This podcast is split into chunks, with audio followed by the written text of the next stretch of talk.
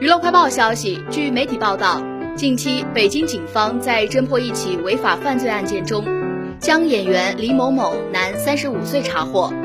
该人对多次嫖娼的违法事实供认不讳，其已被依法予以行政拘留。记者通过权威渠道了解到，李某某为李易峰。天眼查 APP 显示，李易峰共关联七家企业，其中四家为存续状态，包括上海丰岩文化传媒中心、上海丰路文化传媒中心、上海李易峰影视文化工作室、东阳横店李易峰影视工作室。上述四家企业均为李易峰个人独资。值得一提的是，李易峰三家注销状态的企业均注销于今年三月、四月，其中厦门市千亿盛博文化传媒工作室注销于三月十五号，